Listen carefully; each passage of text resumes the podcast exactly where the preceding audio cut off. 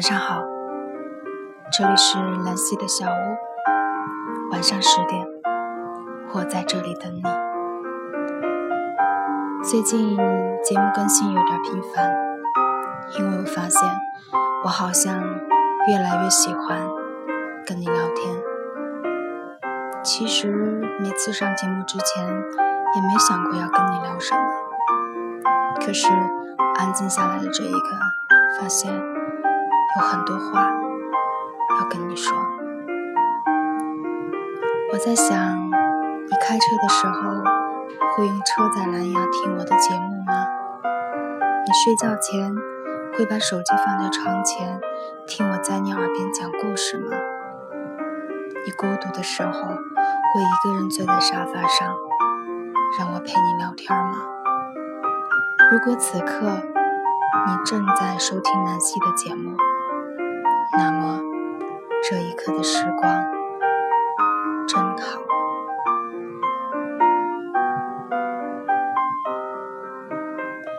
关于写作，我不是一个追求精致和深刻的人，大概是因为我本身也没有什么写作的才华，只是我还是想要这样执着的跟你聊聊生活。或许生活本身就是一件细水长流的事情，生活的哲学都是由无数个普通的故事组成的。这一刻，我在想，今天的你在过着怎样的生活？我担心你今天过得不好，我怕你一个人逞强。我怕你一个人在夜深人静的时候辗转难眠，我怕你在人群里笑着笑着，眼眶就湿了。我希望你过得好。如果今天的你不太顺心，此刻让我陪着你，好吗？也欢迎你给我来信分享你的故事。我在成都等你，我在城市的中央，在这个城市最高的地方，遥望着你来的方向。嗯，我们聊聊吧。最近有一封父亲写给儿子的信，引起了很大的轰动。这是美国首席大法官在儿子的毕业典礼上说的话。却发人深思。他说：“在未来的岁月中，我希望你不时遭遇不公待遇，唯有如此，你才能懂得公正的价值。我希望你遭受背叛，唯有如此，你才能领悟忠诚的重要。我希望你时常感到孤独，唯有如此，你才不会将两旁挚友。”视为理所当然。希望你偶尔运气不佳，唯有如此，你才能意识到机遇的难得，理解自己的成功并不完全是应当的，而别人的失败也不完全是命中注定。当你失败的时候，希望你不时遭受对方的冷嘲热讽。唯有如此，你才能理解良好的竞争风度是多么重要。我希望你被忽视，唯有如此，你才能知道倾听他人的重要性。我希望你承受痛苦，唯有如此，你才能学会感同身受。痛苦是让人成长的最直接有效的方式。著名作家廖一梅曾这样评论痛苦：你如果是个一辈子都快乐无忧的人，那你一定是个肤浅的人。人类就是以痛苦的方式成长的。生命中能够帮助你成长的人，大多。是痛苦的事情，经历让一个人丰富，思想让一个人深刻。很多人说，经历是财富。从成长的意义上看，经历确实是财富，但没有人会愿意去经历一番寒彻骨，再等得梅花扑鼻香。只是，我们每个人都是茫茫宇宙中的一粒尘埃。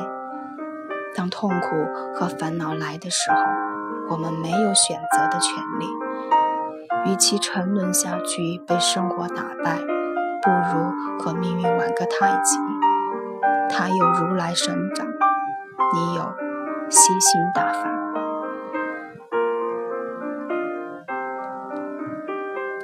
最近有越来越多的人跟我讲说：“南希，好羡慕你的生活。”南希，现在的你眼睛会发光。南希，你最近的气色变好了。甚至有人对我说：“南希。”你是人生赢家。呵，我通常选择沉默不语。如果你知道我曾经经历过什么，和正在经历什么，你一定不会羡慕我现在的生活。有朋友对我说：“晨曦，你看起来好有钱。”哈，是的，我只是看起来很有钱。高晓松在办唱片公司失败后，去周游了三十六个国家。肯定会有人说，还不是因为他生活富裕。很多人都不知道，那是高晓松一穷二白的时候，他甚至靠街头卖艺维持生活。而高晓松，也就是在这个时候，创作了《童年》。生命的韧性就在于，你以为生活把他逼到死胡同了，没想到他反倒在绝境里和另一个自己相逢，打开了生活的另一个维度。面对痛苦、哭诉、祈求同情，始终始终是弱者的打开方式。最强大的人是那种在痛苦里学会自嘲的人，而你的不幸更没有必要让满世界的人都知道。在你成功前，这些倾诉对你其实一点用也没有，不过是增加了一些听你讲故事的观众，换来一声叹息：“哦，这个人好不容易。”而这些同情对你有用吗？它能让你摆脱痛苦吗？不了。无论你曾有多风光，现在是如何虎落平阳被犬欺，你应该懂得，你受过的白眼，在落魄时是屈辱，在风光时才会变成勋章。而我们如何面对痛苦？我始终觉得，人是应该在苦难的生活里有点娱乐精神的。难道你因为破产、离婚、失去至亲，你就要每天哭着过吗？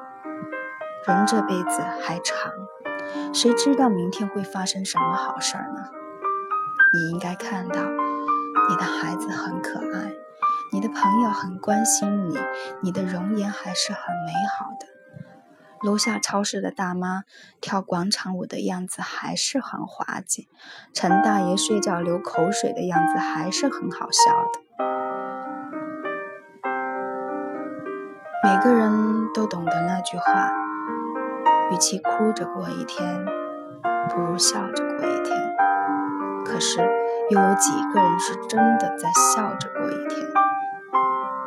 我们往往擅长安慰别人，却……安慰不了自己，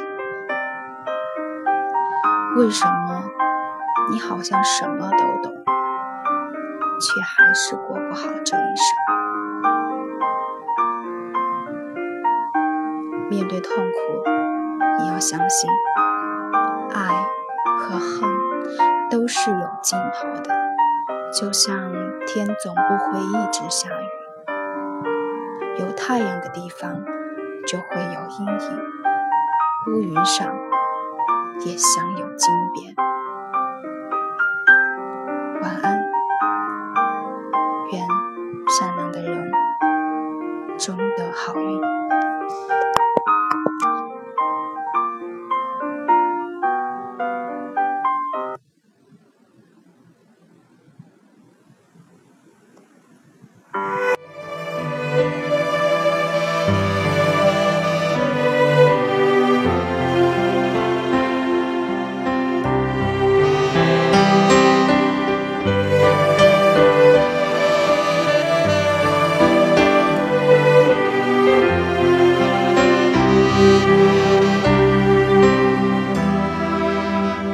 二十岁的烛光映在你柔美的脸上，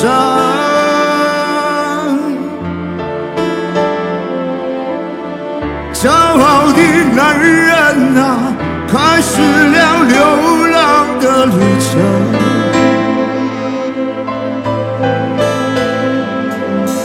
也许路上偶尔会有风。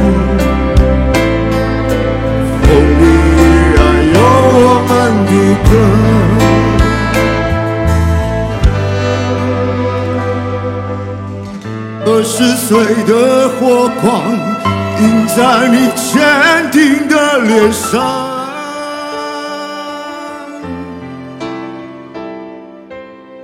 泪干的男人啊，开始了流浪的旅程。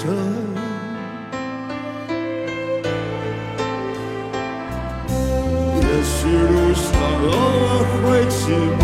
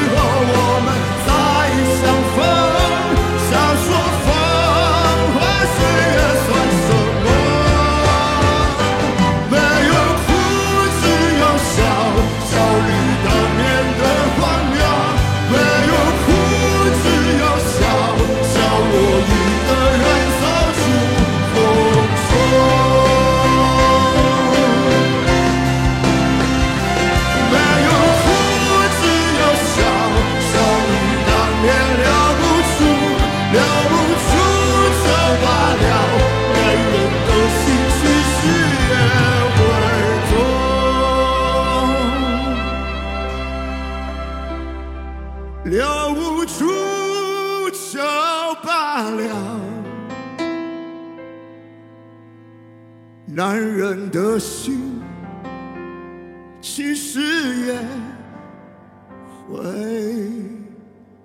痛。